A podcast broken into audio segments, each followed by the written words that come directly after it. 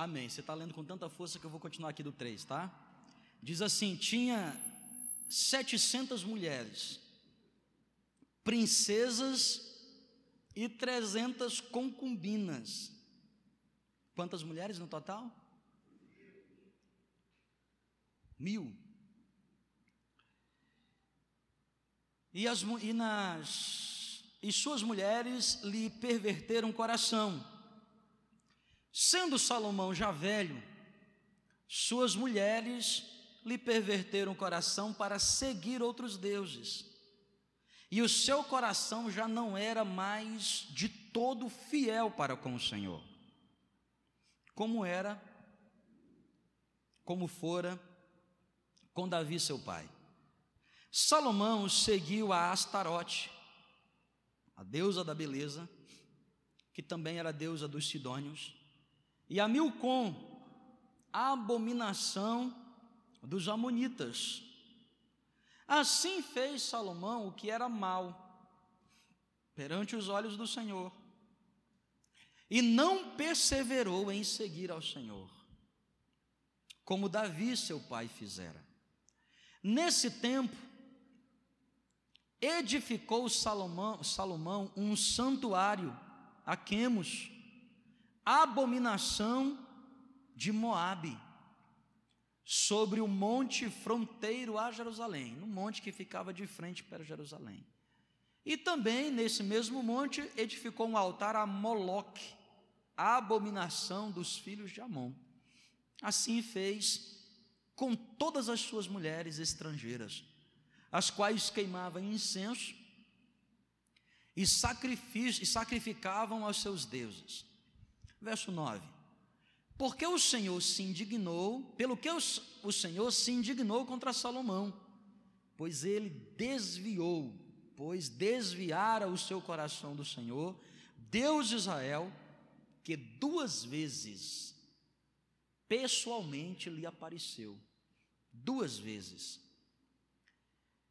E acerca disso que ele tinha ordenado, que não seguisse a outros deuses, ele, porém, não guardou o que o Senhor lhe ordenara. Repito, ele não guardou a ordem de Deus. Por isso disse o Senhor a Salomão: Visto que assim procedeste e não guardaste a minha aliança, nem os meus estatutos que te mandei, tirarei de ti este reino e darei, e o darei a teu servo. Contudo, não farei nos teus dias, por amor, não de ti, mas por amor a teu pai Davi, da mão de teu filho, o tirarei. Último verso, 13. Todavia, eu não vou tirar todo o reino, darei uma tribo a teu filho, uma, de doze, uma tribo, por amor a Davi, meu servo, e por amor a Jerusalém, cidade que escolhi para glorificar meu nome. Vamos orar? Senhor, nós estamos diante dessa palavra, instruções que tu, Senhor, deu a Salomão. Fale conosco o que queres ministrar sobre nós nessa quarta-feira. E que a gente saia daqui não somente ciente, mas edificado. Não somente consciente, mas transformado por esta palavra. É a minha oração, em nome de Jesus. Quem crê, diga amém. Perdendo o que Deus me deu. Deus, ele não tira nada de ninguém. Que Deus promete, cumpre, e o que Deus cumpre, persiste. Mas nós podemos perder. Assim como Adão perdeu o Éden, Deus deu para ele. Darei para ti um jardim no Éden, uma terra para você viver feliz lá. Mas a Bíblia diz, e você conhece muito bem a história, é que Adão acabou sendo expulso daquilo que Deus o entregou perdendo o que Deus nos deu. Algumas verdades sobre esse tema. Primeira, nada que a gente perde daquilo que Deus nos dá é da noite para o dia. Você não perde aquilo que Deus já te deu da noite para o dia. É processual. Olha o que diz o verso 4. Olha o que diz nesse texto o versículo 4. Sendo, está falando a respeito de quem, gente? Salomão. Sendo ele já o quê? Moço? Sendo já o quê? Velho. Aqui, ó. Nada que Deus nos deu, nós perdemos da noite para o dia. É como que vai escapando pelas nossas mãos. Sendo Salomão já o quê? Velho. Segunda verdade sobre esse tema. Não basta, aliás, basta simplesmente você abrir um precedente. Se você não cuida direito daquilo que Deus te dá, um único precedente que você abre é suficiente para Satanás entrar e roubar tudo aquilo que Deus já te deu. Satanás só precisa de uma brechinha. Uma brechinha. Um lugarzinho. Um espaçozinho pequeno para ele entrar. Olha o que diz o verso 5, 6, 7, 8. Verso 5. Salomão seguiu a quem, gente? E quem era Astarote? A deusa dos Sidônios. E por que Salomão seguiu Astarote? Porque Deus tinha dado uma ordem: você não se casará com nenhuma mulher que não seja judia. Ele desobedeceu, casou com Etéias, com Filisteias, e casou com uma princesa dos Sidônios. E aquela mulher com quem ele casou abriu um pequeno precedente. Perverteu a vida de Salomão, ao ponto dele passar a seguir a deusa dos Sidônios. Agora veja só, e também passou a, a, seguir a quem? A Milcom. Abominação de quem? Sabe o que é que os amonitas faziam? Sacrifício de criança. Sacrifício de criança. Criança mais perfeita que existia. Eles praticavam sacrifício de adoração usando crianças. Olha que coisa absurda. Mas como é que Salomão fez isso, meu Deus do céu? Porque Salomão começou a abrir um precedente. Quando que nós perdemos aquilo que Deus está nos dando? Basta você abrir um precedente. E o texto continua. Olha o que diz o verso 6. Assim fez Salomão o que era mal perante o. E não perseverou em seguir ao Senhor como fizera seu pai Davi. Verso 7. Nesse tempo, Salomão, não satisfeito, fez o quê? Construiu um altar. Um santuário a quem? A Quemos. Que agora era a abominação de outro povo, os Moabitas. E sobre o monte fronteiro a Jerusalém. Sabe que monte é esse?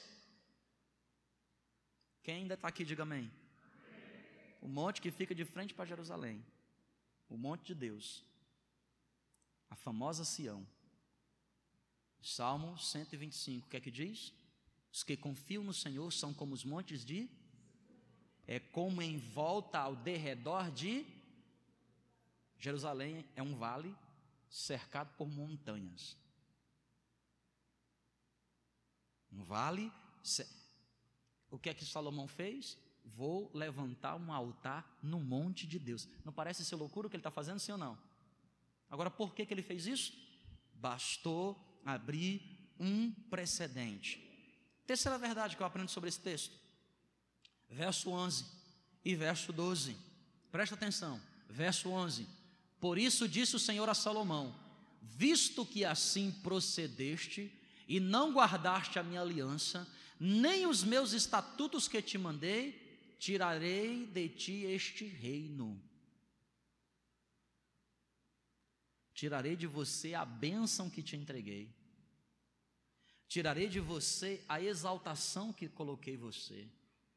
Tirarei de você aquilo que lhe entreguei. E darei ao teu servo. Agora, olha o que diz o verso 12. Contudo, não farei no quê? Nos teus o quê, igreja? Ei, irmão, nós não perdemos o que Deus nos dá da noite para o dia. Terceira verdade que eu aprendo nesse, nessa passagem: os nossos filhos pagarão a conta. Os nossos filhos pagarão a conta dos nossos erros.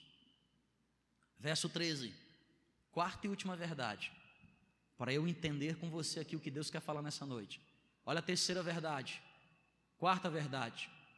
Todavia, não tirarei o reino que todo. Salomão governava sobre doze tribos. Deus disse: Vou tirar o reino que entreguei nas tuas mãos. Sabe por quê? Porque você se desviou de mim. Mas você, não vou fazer isso nos teus dias. Porque nada pior do que você pagar um preço. Mais difícil do que você pagar um preço é ver seus filhos pagando o preço. Será no tempo do teu filho. E a quarta verdade, quando Deus tira aquilo que Ele nos deu, presta atenção, Deus não tira por completo. Nós vivemos então na doce ilusão do não perder tudo. Porque uma coisa é perder tudo, outra coisa é viver uma vida na mediocridade. Deus nos permite ser aprisionado na vida de mediocridade. Eu não perdi tudo. Eram 12 tribos, fiquei com uma. Não cheguei no fundo do poço. Ainda tem um restinho de esperança.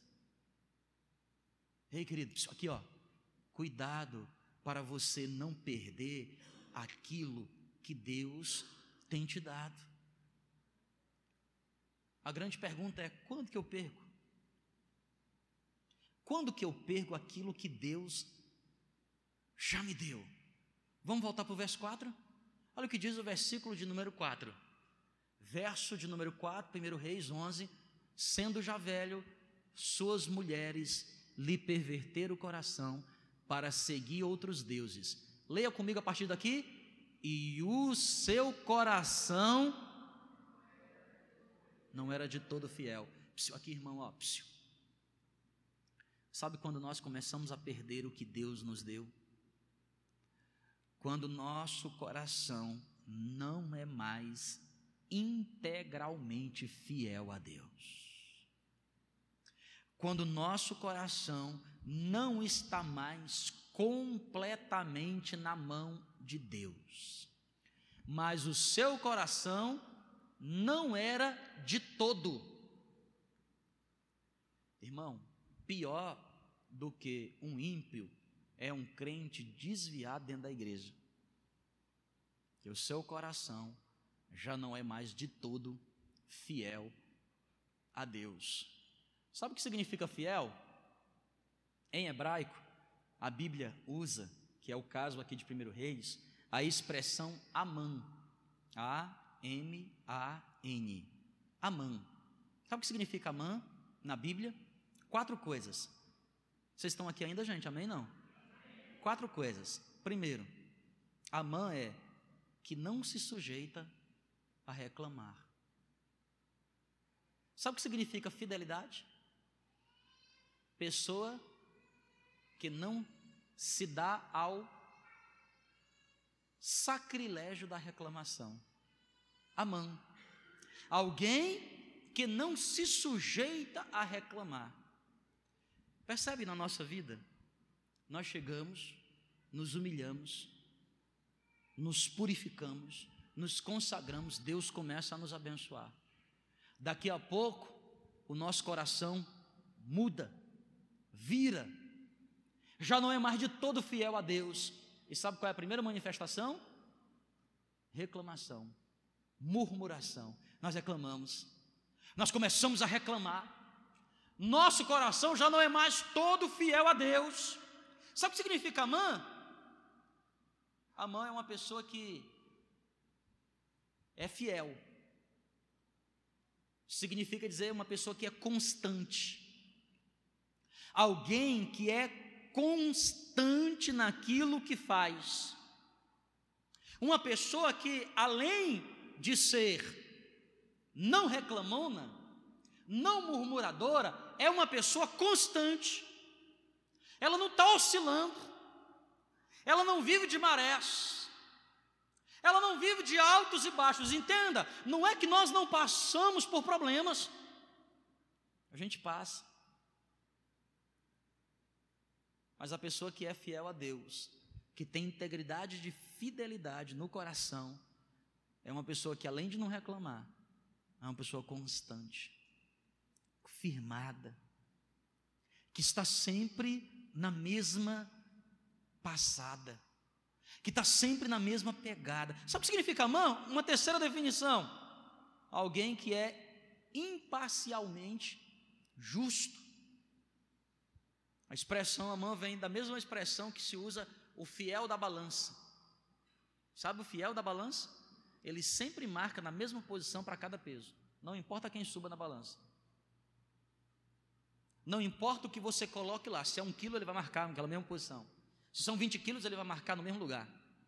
Pode trocar o objeto que será pesado. Se for 20 quilos, ele vai marcar na mesma posição. Alguém que é imparcialmente justo. Não tem dois pesos e não tem duas medidas.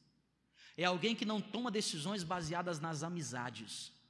É alguém que não toma decisões baseado, presta atenção aqui, ó, no querer, no que gosta e no que não gosta. Imparcialmente justo.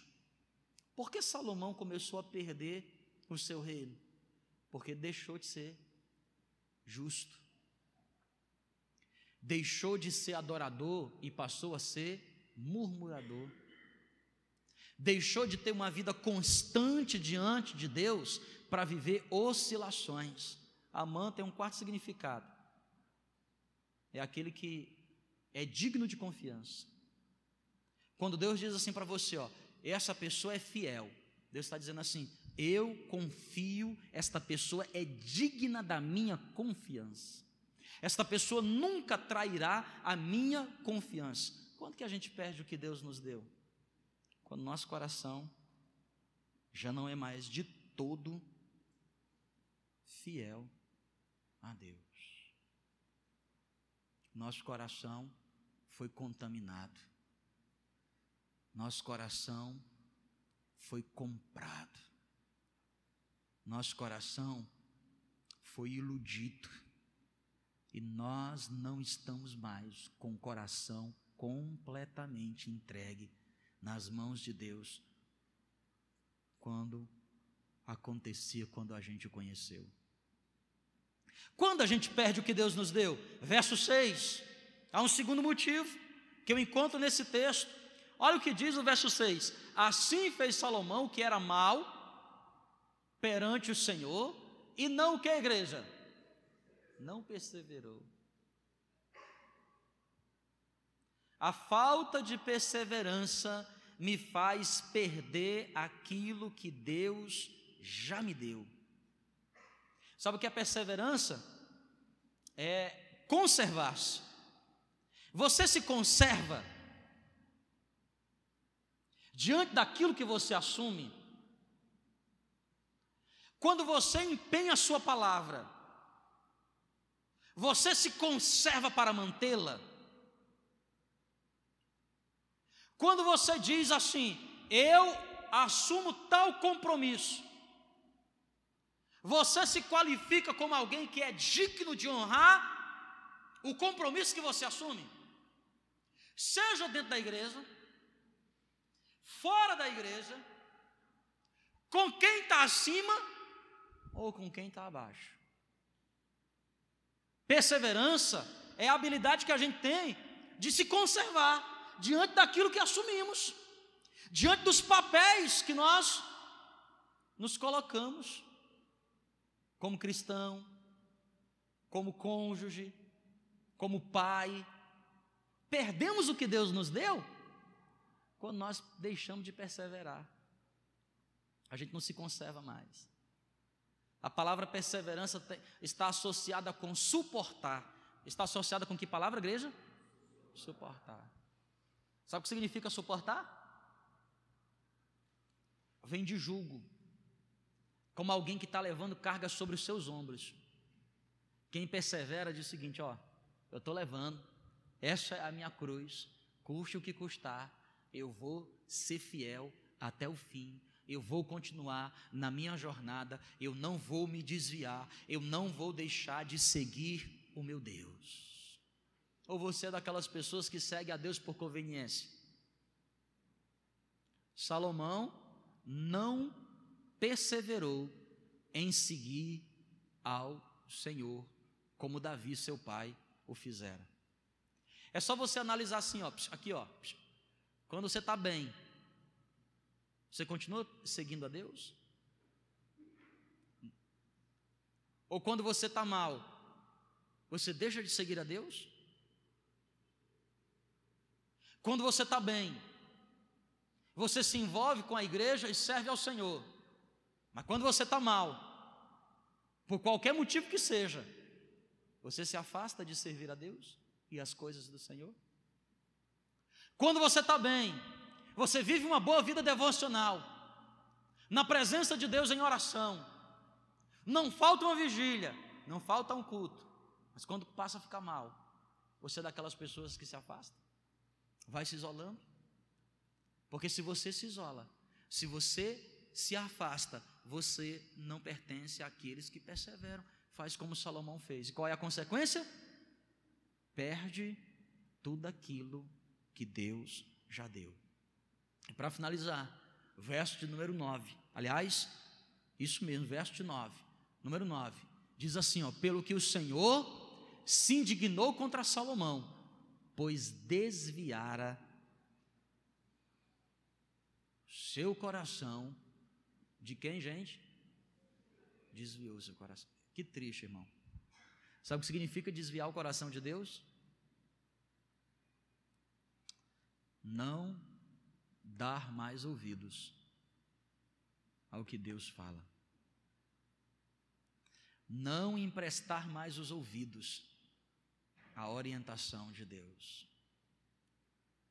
Sabe, há momentos na nossa vida, irmãos, que a voz de Deus chega para nós. E por diversos motivos, nós, infelizmente, tomamos a atitude de não mais querer ouvir o que Deus quer falar conosco. Desenvolvemos a síndrome de Eli. Conhece o profeta Eli? O homem que instruiu Samuel. E que Samuel Abra aí para mim, ó, 1 Samuel capítulo 3,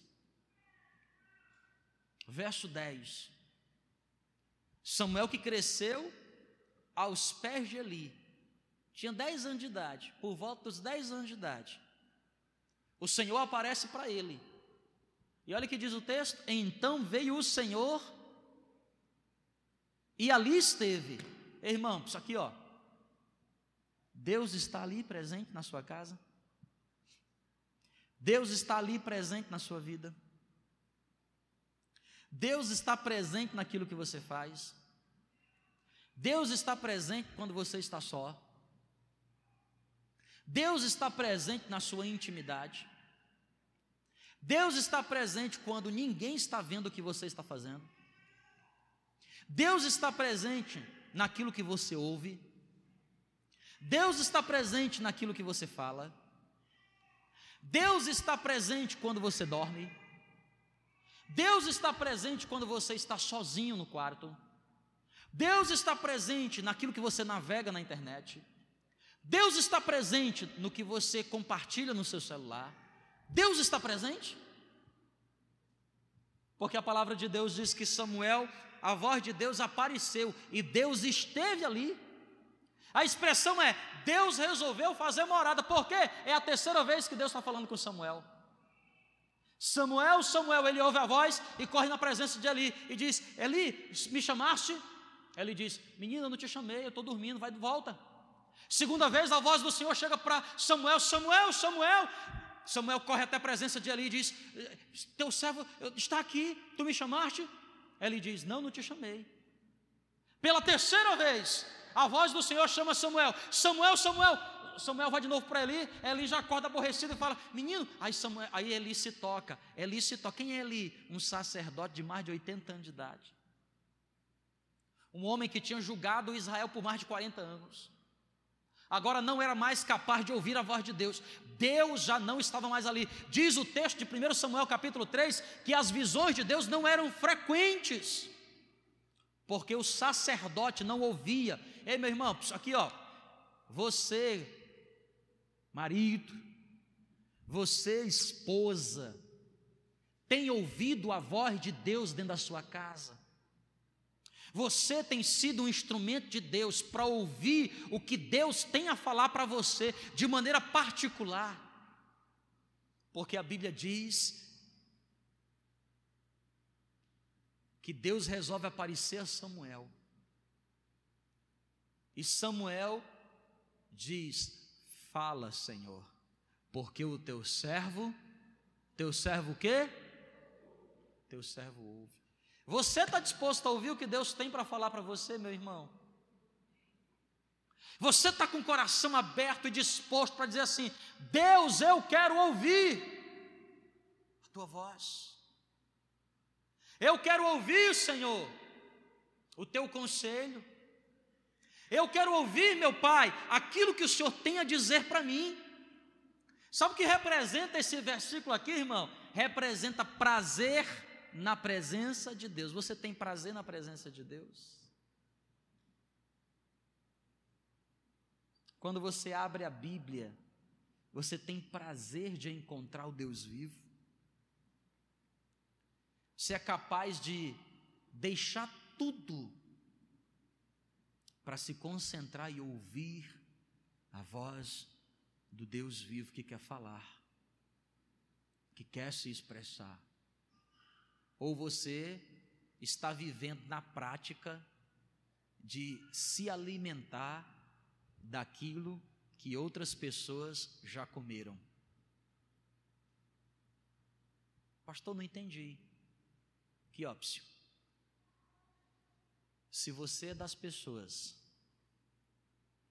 que só se alimenta quando vem à igreja para ouvir a mensagem, se você é das pessoas que só se alimenta ouvindo as mensagens que chegam lá na sua rede social, os vídeos que você costuma vasculhar na internet, você está se alimentando do que outros já comeram, enquanto Deus quer falar pessoalmente com cada um de nós. E aí, querido, tem que ter prazer. Escuta, psiu. aqui ó. Sabe por quê? Salomão deixou, desviou o seu coração de ouvir a voz de Deus. Em outras palavras, Salomão já não tinha mais prazer em estar na presença de Deus. Deus que desenvolveu uma amizade com Salomão, agora fora esquecido, porque os prazeres que Salomão encontrou nas mulheres, no poder, no reino, na bênção, foi maior do que a presença de Deus. Ei, irmão, Triste é a realidade daqueles que não encontraram ainda o poder da amizade com Deus. Não tem nada melhor, irmão, do que você viver na presença do Deus vivo. Momentos como esse que experimentamos aqui agora há pouco, onde nos deleitamos, se é que você entende o que falo. É como alguém que vai num bom restaurante e o chefe prepara um prato especial. Ele se deleita, ele saboreia cada textura, cada momento daquele prato. E ele não quer outra coisa a não se repetir aquele. Se ele pudesse, levava o chefe para casa para cozinhar para Ele todo dia. Assim Deus ele quer se manifestar para nós. Ele quer ser meu, quer ser seu amigo. Ele quer te visitar. Ele quer fazer companhia contigo. Mais do que as coisas que ele pode fazer por você. Deus ele quer estar presente. Sabe quando Salomão perdeu tudo? Trocou o que Deus dá por aquilo que Deus é. Deixou o Deus vivo, Pai de todas as coisas, por aquilo que as mãos de Deus poderiam oferecer. Ei, irmão, quando nós chegamos nessa situação, escreva o que eu estou falando, é questão de tempo, nós vamos perder o que Deus já nos deu. E só há uma forma de restituir: se o nosso coração se voltar para Deus, se o nosso coração se inteirar das coisas de Deus. Quem está entendendo o que eu estou falando aqui essa noite? Não há nada melhor, irmão. Não há prazer melhor do que a presença de Deus, do que o servir a Deus. Ó, oh, escuta aqui, ó, psiu um bom termômetro da sua intimidade com Deus, da sua paixão por Deus, é só você medir por aquilo que você faz para Deus. Que se manifesta por meio de duas coisas. O quanto você se envolve com a noiva. Eu fico impressionado com isso. Se fosse uma, duas, três, não me preocupava. Eu fico impressionado como as pessoas têm a capacidade de semana após semana virem à casa de Deus para adorar a Deus, mas elas não têm prazer em servir a noiva de Deus, a igreja. O teu serviço ou a falta dele revela muito da tua paixão por Deus. É como alguém que diz assim: Deus, eu te amo de todo o meu coração. É como aquele adolescente que diz para a menina assim: sabe, eu sou apaixonada por você. Não faz nada. É como o marido que chega para a esposa e diz: mulher, eu te amo. Mas não tem isso na prática o amigo de Deus se interessa pelas coisas de Deus. Há duas coisas que Deus ama mais que tudo: sua igreja, porque a Bíblia diz que ele morreu por ela e se entregou por ela. Se você não é apaixonado pelo corpo de Cristo, e aí não adianta você dizer assim, eu sou apaixonado, mas você não serve. Não serve. Você não se envolve. Você não se prontifica. Não, pastor, é que eu estou esperando alguém me chamar. Irmão, quem ama não espera. Eu nunca na minha vida esperei ninguém me convidar para nada. Nunca. Eu me prontifico. Eu estou aqui. Aqui, ó. Esqueceu de mim, mas estou aqui. Estou aqui. Disposição. À disposição disposto a sacrificar meu tempo, meu talento, meu dinheiro, meus relacionamentos, porque te amo, Deus. Mas também disposto a falar do amor. Falar do amor de Deus. Ser sal da terra e luz do mundo. Querido, se você tem dificuldade com a evangelização fora da igreja, se você tem dificuldade com o serviço dentro da igreja, sinto muito mas o seu amor por Cristo está em xeque. E quem sabe você está perdendo o melhor da vida. Porque o melhor da vida se resume em dentro da igreja servir, fora da igreja evangelizar. Dentro da igreja servir, fora da igreja evangelizar. Ah, pastor, mas eu não sei fazer. Duvido que você não saiba fazer nada. Uma coisa você sabe fazer. Sabe qual é o grande problema de Salomão? Desviou seu coração da voz de Deus. Tornou-se um crente. Esquenta banco. Tornou-se um crente que está mais preocupado com as suas coisas do que com as coisas de Deus. Aí, irmão, interesse-se pelas coisas de Deus, e você verá o quanto Deus se interessará pelas suas.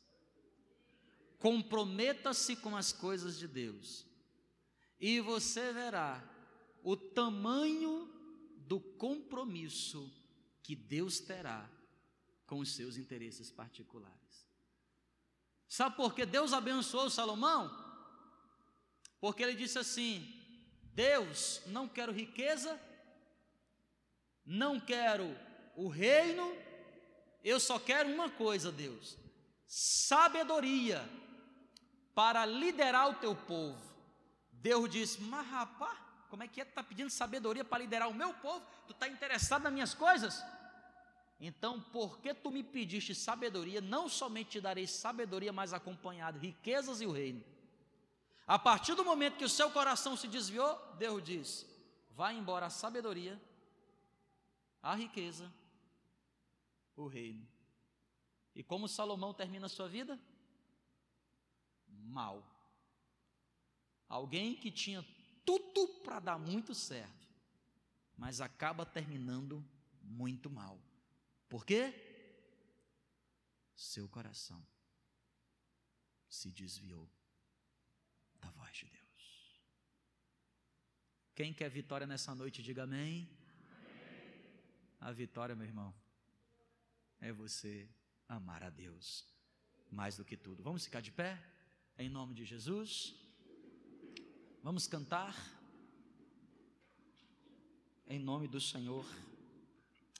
Ei, irmãos, coisa maravilhosa é você servir a Cristo, amá-lo de todo o coração, servi-lo de todo o coração, servi-lo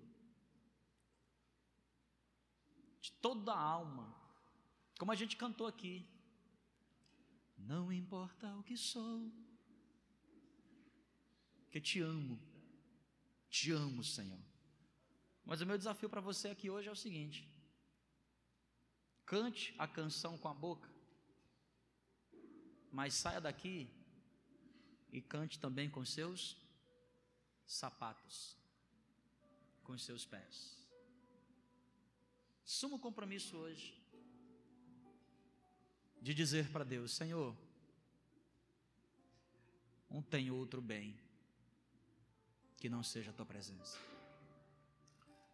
Porque o dinheiro que eu ganho no trabalho não é suficiente para poder encher meu coração. Porque os relacionamentos dentro de casa não são suficientes para poder abraçar o meu coração. Só uma coisa me interessa: a tua presença.